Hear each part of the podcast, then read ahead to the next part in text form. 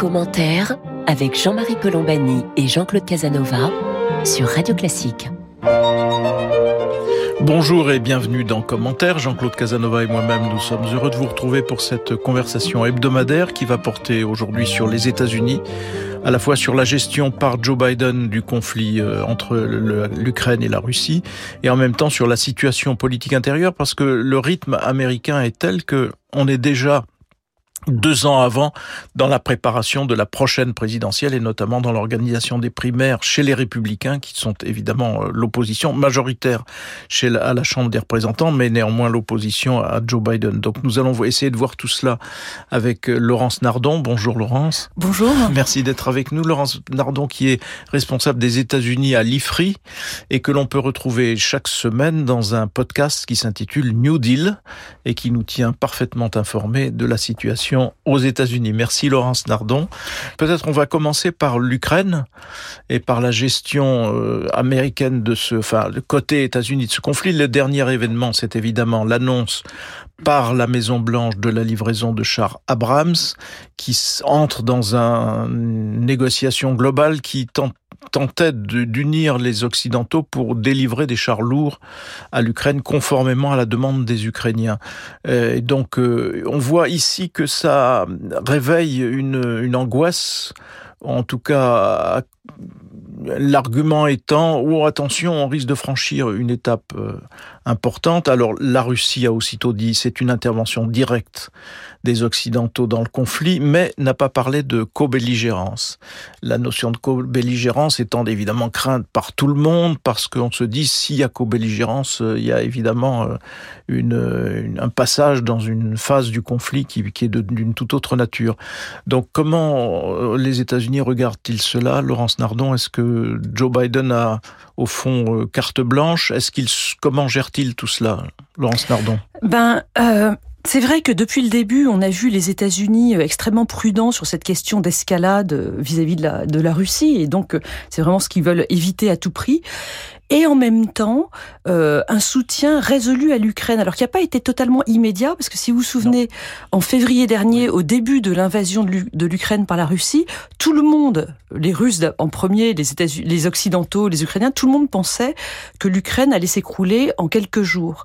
Et il a fallu attendre cette espèce de surprise stratégique du mois de mars dernier, lorsqu'on a constaté que les Ukrainiens finalement tenaient bon, pour que les Occidentaux, les États-Unis au premier chef, se mettent à se dire que finalement leur aide pouvait changer la situation sur place. Ils se sont mis à aider énormément les Ukrainiens. Euh, Volodymyr Zelensky étant euh, vraiment extrêmement efficace pour obtenir euh, ce qu'il veut. Enfin, pas tout ce qu'il veut si on l'écoute, mais enfin, il, obtient quand même beaucoup de choses. Et donc ça, c'est dans l'aide qui est apportée avec cette espèce de ligne très compliquée à jouer entre aide et risque de co-belligérance, comme vous le disiez. L'autre chose qu'il faut dire, euh, et qui me semble très intéressante dans cette gestion américaine de la crise en Ukraine, c'est que elle vient euh, totalement légitimer la vision du monde que nous propose l'administration Biden aujourd'hui. C'est-à-dire que Biden est revenu, est, arrivé au pouvoir en, 2021. Je dis revenu parce qu'il était quand même vice-président d'Obama pendant huit ans. Deux, deux mandats, oui. Il est arrivé au pouvoir avec cette vision du monde un peu manichéenne euh, entre euh, d'un côté les bonnes démocraties et puis de l'autre côté les dictatures, les démocraties illibérales, etc. Donc une vision du monde qui marche aussi en politique intérieure, parce que lui-même se voyait arrivant à la Maison Blanche après quatre ans de Trump qui était euh, quand même très problématique. Et donc défendre l'Ukraine contre la Russie, ça, vient, si vous voulez, prouver qu'il a raison à, ses yeux, à ses propres yeux, euh, et prouver qu'il faut défendre la démocratie dans le monde. C'est une vision qui marche d'ailleurs aussi vis-à-vis de la Chine avec la défense de Taïwan. Alors pour l'instant, on n'en est pas une une défense active sur ce théâtre-là indo-pacifique, mais on va voir ce qui pourrait se passer. Jean-Claude Casanova. Oui, je crois tout simplement qu'il est un grand président réaliste, comme l'ont été à leur façon aussi bien Truman que Reagan. Il voit le monde comme il est, c'est-à-dire euh, divisé entre des démocraties et des tyrannies, pour parler simplement. Et il en a tiré les conclusions logiques qu'il fallait en tirer. Et il a par rapport à, Obama sur l'Ukraine un très grand avantage, c'est que une très grande supériorité plutôt, c'est que Obama s'est totalement déconsidéré dans l'affaire de la ligne rouge et de la Syrie, et que c'est Obama qui a offert à Poutine sa première victoire et que d'une certaine façon, euh, le, le, massacre euh, des Syriens révolté, disons, par euh, les Russes, euh, a donné le sentiment à Poutine qu'il avait une liberté d'action à l'extérieur. Et là, euh, je trouve que Biden a fait preuve d'une très grande clairvoyance, exactement comme Truman avait montré une plus grande clairvoyance par rapport à Roosevelt finissant. Laurence Nardon, dans, cette affaire de la guerre de, de l'Ukraine, euh, ça intervenait dans un contexte où on voyait les États-Unis s'éloigner. Et on les voyait d'autant plus s'éloigner qu'il y avait eu le, fiasco euh, épouvantable euh, de, l'Afghanistan et du départ de, Kaboul.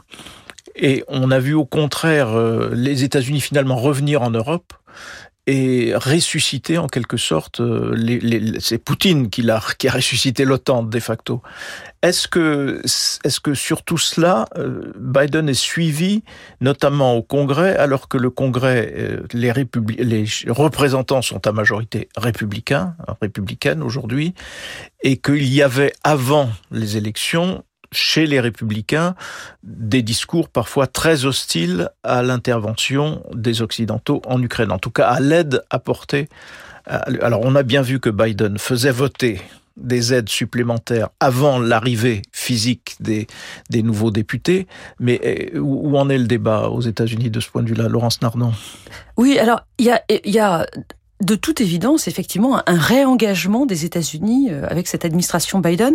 Alors vous dites réaliste, c'est vrai, et en même temps euh, moraliste, idéaliste, parce qu'en fait cette intervention, elle est, elle est, euh, elle est portée par l'idée de défendre la démocratie, qui est très, très idéaliste. alors sur, sur le plan de, de la politique intérieure et du soutien de, de cette politique étrangère de Biden, en fait, on a quand même on a quand même là l'un des rares points euh, bipartisans au Congrès aujourd'hui. C'est-à-dire que euh, les oppositions sur euh, cet engagement américain en Ukraine, elles sont pas tellement sur un axe gauche-droite, euh, démocrate et d'un côté républicain de l'autre, j'ai l'impression qu'elle se fait plutôt entre le centre et les extrêmes. C'est-à-dire qu'aujourd'hui, ceux qui sont contre l'intervention en Ukraine, ce sont vraiment les Trumpistes les plus euh, les plus acharnés, euh, pro-Poutine, qui sont quand même assez nombreux effectivement dans la nouvelle configuration de la Chambre, mais qui sont pas majoritaires. C'est-à-dire qu'il y a quand même beaucoup de républicains qui restent favorables à une intervention comme celle que fait euh, euh, l'administration euh, Biden. Et de l'autre côté du, du, paysage politique, à la, à la gauche du Parti démocrate, c'est là qu'on aurait mais ils sont assez silencieux en ce moment. Mais enfin, il y a quand même un petit courant qui pense, je pense notamment à, à cet élu du Michigan, euh, Jamilia Prasad. Je sais plus, je crois que je me trompe sur son nom, mais les auditeurs me pardonneront. Euh, qui pensent que les États-Unis ne doivent pas intervenir dans le monde parce qu'ils doivent se concentrer sur la défense des classes moyennes et des minorités aux États-Unis. Mais enfin, on les entend pas tellement, ils sont, ils sont là quand même. Jean-Claude Casanova. mais c'est là le grand talent, de, enfin le grand talent correspond à une tradition politique américaine de Biden, c'est-à-dire qu'il gère très bien le Congrès. Et c'était également la même chose sur le plan économique. Il a fait voter ses lois, il a accepté qu'on débarrasse, pour séduire les républicains, qu'on débarrasse les lois économique des fantaisies de la gauche démocrate et euh, il a du coup d'ailleurs une excellente gestion économique. La situation économique des États-Unis est très supérieure à la situation économique de l'Europe. Et par cet art du compromis au Congrès, si vous voulez, les, présidents américains n'ont jamais, c'est très rare que les présidents américains aient une complète majorité de leur parti au Congrès. Ils sont presque de façon permanente en cohabitation, avec des coalitions. Et ils gèrent très bien, si vous voulez, le, ils gèrent très bien le Congrès, il le gère bien sur la politique étrangère, il l'a géré encore mieux sur la politique économique. Laurence Ah oui, alors je suis tout à fait d'accord euh, avec vous sur la politique économique de cette administration. Il y a quelque chose d'extrêmement important qui se passe, quelque chose que, que, que, Trump avait initié, si vous voulez, et que euh, Biden, dans, dans une sorte de continuité, est en train de, de faire advenir, et qui est tout simplement la sortie des États-Unis du cycle libéral, alors en France on dirait ultra-libéral, qui a été engagé il y a 40 ans par Reagan. C'est-à-dire qu'avec les lois, euh, le Inflation Reduction Act, IRA dont on va reparler, le CHIPS Act, le Infrastructure and Jobs Act, euh, enfin bon bref, tout un tas de lois que euh, le président Biden effectivement, avec sa fine connaissance du Congrès, a réussi à faire voter et qui mettent en route, un peu comme dans les années 30 ou dans les années 60, une politique industrielle extrêmement volontariste, un interventionnisme de l'État sur les questions de, redistribution sociale, sur les questions climatiques, euh, sur les questions de défense euh, des technologies américaines vis-à-vis -vis de la Chine, et tout cela pour faire revenir l'emploi industriel aux États-Unis, pour que les classes moyennes, parce qu'il y, a, une, une raison euh, politique à tout cela. L'idée, c'est que les classes moyennes cessent de se sentir abandonnées comme elles se, sont senties depuis les années 80 et, in fine, cessent de, voter pour des populistes d'extrême droite. Donc il y a quelque chose d'extrêmement euh, euh, euh, pensé dans, cette, dans ce grand tournant de la politique économique américaine. Oui, et vous avez tout à fait raison. Et il y avait chez Obama et chez Trump une forme d'isolationnisme très différent chez les deux. Chez, chez Obama, c'était perceptible. Euh, au fond, il faut que l'Amérique se retire de, de l'extérieur. Et chez Trump, il y avait un isolationnisme lié en grande partie à l'économie. Et très intelligemment, euh, si j'ose dire, Biden a son propre isolationnisme intelligent, c'est-à-dire que il constate la grande erreur de l'Occident depuis 20 ans, c'est que l'Occident a cru que par le, libre-échange, euh, la Russie et la Chine euh, se pacifieraient et cesseraient d'être des puissances tyranniques ou agressives. Et aujourd'hui, Biden, par sa loi sur le réinvestissement aux États-Unis, poursuit un but politique et en même temps corrige le libre-échange politiquement. Et ça pose évidemment un problème avec l'Europe, mais il faudra tout simplement une négociation entre les Européens et les Américains pour que ça soit symétrique, que, que nous participions du même système. Mais si Biden, et je trouve excellent là-dessus, c'est que il dit au fond aux puissances impérialistes, à la Chine et à la Russie, bien sûr, venez dans le libre-échange, mais ne faites pas du libre-échange une arme politique. C'est-à-dire qu'il ne faut pas qu'il y ait asymétrie, parce que, si vous voulez, les Russes voulaient exporter du gaz pour être plus puissants politiquement, et les Chinois euh, veulent, euh, veulent exporter, veulent être les créanciers du monde pour être euh, plus, plus offensifs à l'égard de Taïwan ou à l'égard de leur minorité. Et je trouve cette, cette façon de reprendre le libre, de sortir de, de l'idéalisme libre-échangiste est une, un grand mérite de Biden. Commentaire sur Radio Classique. Nous poursuivons notre conversation sur les États-Unis en compagnie de Laurence Nardon, euh, qui est donc chargée des États-Unis au sein de l'IFRI. Euh, Laurence Nardon, on évoquait donc les qualités et les performances de Joe Biden, y compris dans la gestion de, de l'aide à l'Ukraine. Euh, il a peut-être quand même été pas mal aidé aussi par les dissensions au sein des, des, républicains, dissensions qui sont apparues au moment où il a fallu désigner un successeur à euh, Nancy Pelosi, qui était jusqu'à présent la leader de la Chambre des représentants. Il a fallu passer à un leader euh, républicain. Et là, il y a eu quelques, quelques dissensions fortes, enfin, qui montraient peut-être une, une fracture plus importante qu'on ne pensait au sein des républicains. Laurence Nardon. Oui, euh, d'abord Biden est aidé par une équipe autour de lui de, de grands professionnels euh, extraordinaires.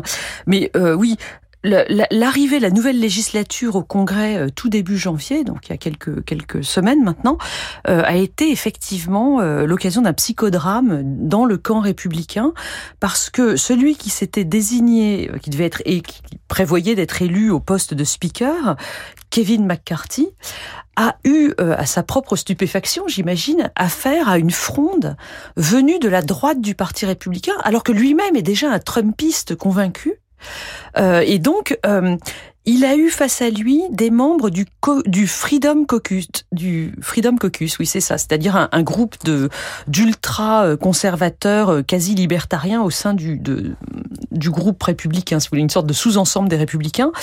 Une partie de ce caucus le soutenait et l'autre partie euh, s'opposait à sa nomination. Alors sur le fond idéologique, ça n'avait pas de sens parce qu'ils sont à peu près tous dans le même bateau, si vous voulez. Mais c'est des gens qui à la fois euh, voulaient obtenir plus de pouvoir dans les commissions. Derrière, il y a tout un tas de, charcutages qui se font, mais qui voulaient aussi se montrer euh, et, et, gagner en, en, popularité, en visibilité auprès de l'électorat républicain. Je pense notamment à un, un, représentant qui s'appelle Matt Gaetz et dont on va certainement entendre parler et qui s'est mis en avant de manière absolument éhontée dans, dans cette fronde.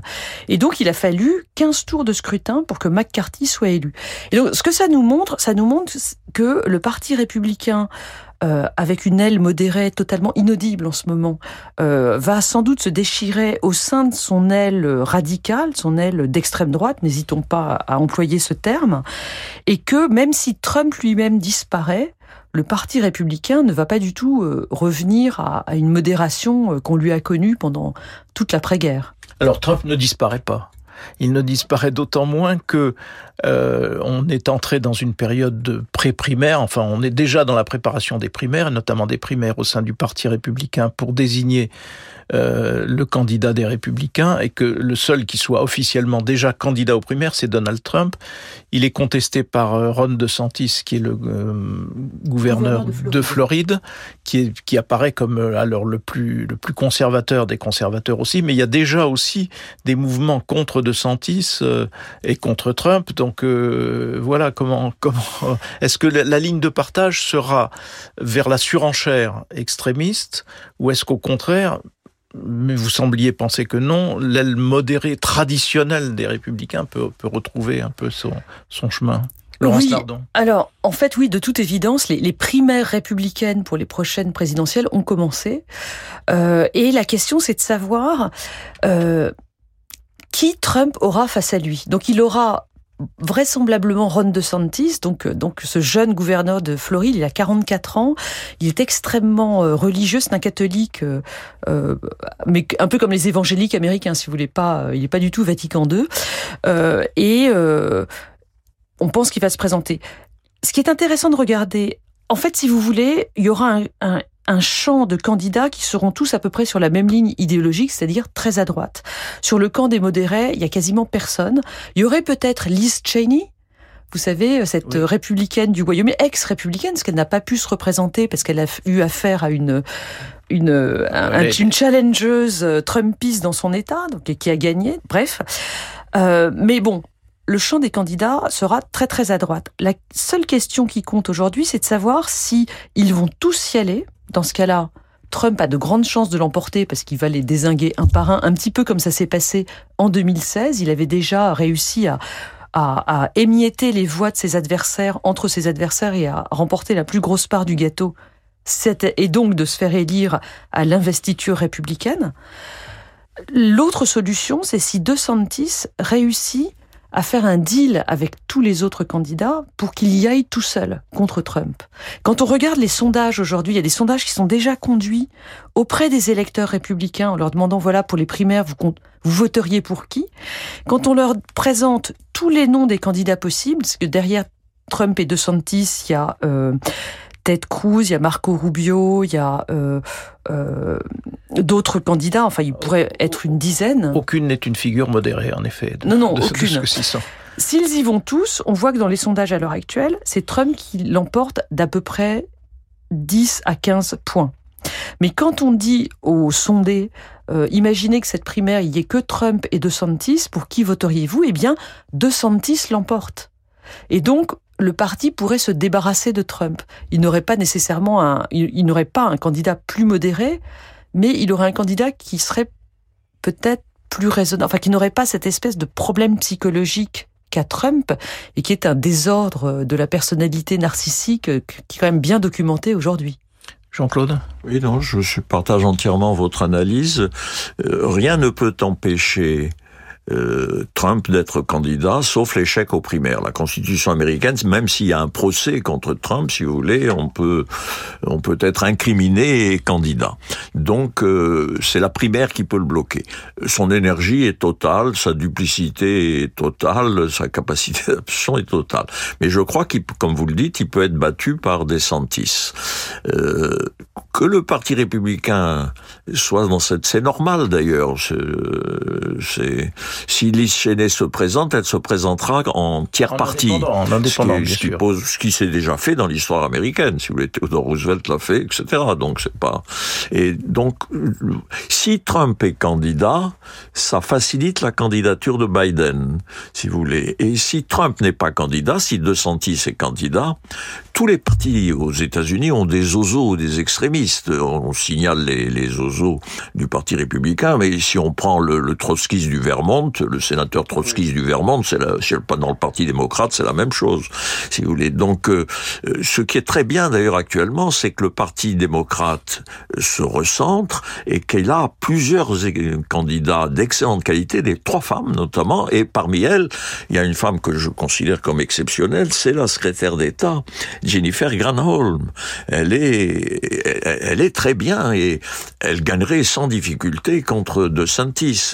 Et donc, euh, je trouve que euh, malgré tout, la situation est, bonne le, euh, pour, le, pour le Parti démocrate grâce à, cette politique très avisée d'un vieux sénateur comme euh, d'un vieux sénateur irlandais comme, la, prime, comme Biden. il y a une prime à l'expérience en tout cas, donc qui ne peut que, que nous réjouir de ce point de vue-là. Laurence Nardon, juste un mot encore parce que on parle de Trump et de sa future candidature, mais pour nous c'est, enfin pour moi en tout cas, c'est un mystère. Il n'est toujours pas en prison, alors qu'il y a eu quand même une insurrection autour du Capitole et, prochainement un rapport qui va être euh, publié d'ailleurs là-dessus, euh, Laurence Nardon. Je crois que vous avez lu ou déjà commencé de l'éplucher parce que ça va être édité hein, ici en France et vous en faites la préface chez Bûcher-Chastel. Hein, oui, c'est ça. et ça sort euh, tout début février. Donc oui, ils m'ont demandé de faire la préface qui m'a amené à me pencher sur les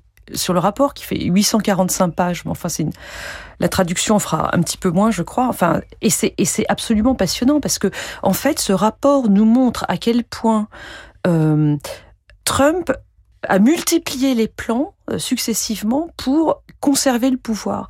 Et c'est là que je trouve que cette vision de la psychologie de Trump comme quelqu'un qui a une maladie narcissique euh, et qui ne voulait pas rendre le pouvoir parce que c'était la honte entre guillemets, it's, uh, it's embarrassing avait-il dit. Euh, euh, est, est, est, intéressant. Donc, donc, il a préparé de manière incroyable euh, ça, ça le, le, fait de garder le pouvoir. Il y a plusieurs étapes, mais je renvoie au rapport pour ça.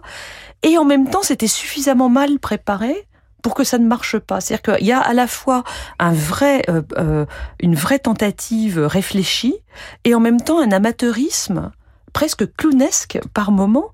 Et donc, on, ne comprend pas très bien euh, ce qui se passe. Et c'est pour ça que ce rapport va être absolument passionnant à lire dans sa version française. Oui, mais s'il est avéré que Trump a, mis la main à ce qui devait être au fond un coup d'État, euh, pourquoi n'est-il pas poursuivi sous ce chef de et pourquoi continue-t-il sa vie politique tranquille, ses meetings Je veux dire, il y a quand même un mystère là de, de, ou alors une paralysie ou une lenteur de la justice américaine qui d'habitude est beaucoup plus rapide et plus expéditive. la, la, non, la justice américaine est, va son train de sénateur. C'est peut-être le, le, pas vraiment le cas de le dire, mais enfin, elle, avance lentement. Mais il y a un nombre d'affaires contre Trump qui est euh, euh, incroyable, parce qu'il y a les affaires fiscales sur la Trump Organization qui a fait de la corruption, donc il vient d'être condamné à la peine maximale là-dessus, enfin lui ou son entreprise en tout cas.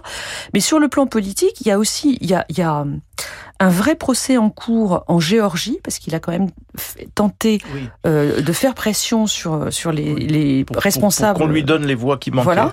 Mais en ce qui concerne l'insurrection de Washington proprement dit, ce qui s'est passé, c'est que il n'y a eu que des, tentatives politiques pour l'instant, avec euh, une procédure de destitution qui avait été mise en route à la Chambre juste après, mais que le Sénat a rejeté, parce que le Sénat n'avait pas la, la super majorité euh, pour voter euh, cette nouvelle tentative d'impeachment. C'est comme ça que ça s'appelle. C'était la seconde contre Trump, quand même quelque chose. Et là, maintenant, avec les conclusions de ce fameux rapport qui ont été transmises au ministère de la Justice, de la Justice américain, à l'attorney général Merrick Garland, eh bien, on va peut-être avoir enfin un procès un procès proprement euh, pénal, si vous voulez, euh, contre Trump, qui, vous avez raison, n'a pas encore démarré.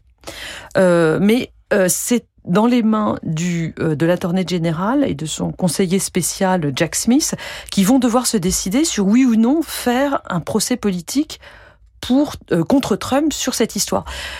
Alors, ce serait pas mal de le faire pour des raisons morales, pour des raisons éthiques, pour l'histoire, mais en même temps, ça risque de remettre une pièce dans la machine, parce que si euh, Trump est, mis en procès euh, pour cette histoire d'insurrection. Je suis d'accord avec vous, ce serait totalement justifié, nécessaire d'un point de vue moral. Mais au moment où il est peut-être en train de s'affaiblir dans les sondages, ça va redorer son image de martyr et ça va, ça va le relancer, si vous voulez, auprès de sa base. C'est risqué. Jean-Claude Amo, juste un mot. C'est exactement ça, mais pour, dire un mot, c'est que De Santis a une tâche historique devant lui. C'est pas du tout d'être élu, il a peu de chance d'être élu, mais il a comme devoir et comme tâche historique de refonder le parti républicain. Parce que le vrai succès de Trump était un démocrate du New Jersey. C'est pas un vrai républicain. Simplement, l'extraordinaire énergie et succès de Trump a été de s'emparer du parti républicain. Donc, Liz Cheney d'un côté et De Santis de l'autre comme tâche de refaire du Parti républicain un parti moral qui choisit ses candidats sur leur qualité politique et pas la prise en main par un psychopathe euh, vicieux euh, d'un parti, ce qui a été l'extraordinaire opération de Trump. Voilà, mais on va en, rester là en tout cas pour le moment. On sera évidemment conduit à revenir sur la situation aux États-Unis. Merci Laurence Nardon de nous avoir accompagnés aujourd'hui. Je rappelle que vous êtes euh, chargé des États-Unis à l'IFRI et que prochainement on pourra lire donc chez Bûcher-Chastel le rapport de la commission d'enquête sur les incidents, enfin sur l'affaire du Capitole avec euh, votre préface. Merci beaucoup Laurence et bonne, euh, bon week-end à tous et à toutes. Jean-Claude Casanova et moi-même nous vous remercions de nous avoir prêté attention. Nous vous donnons rendez-vous samedi prochain pour une autre édition de commentaires.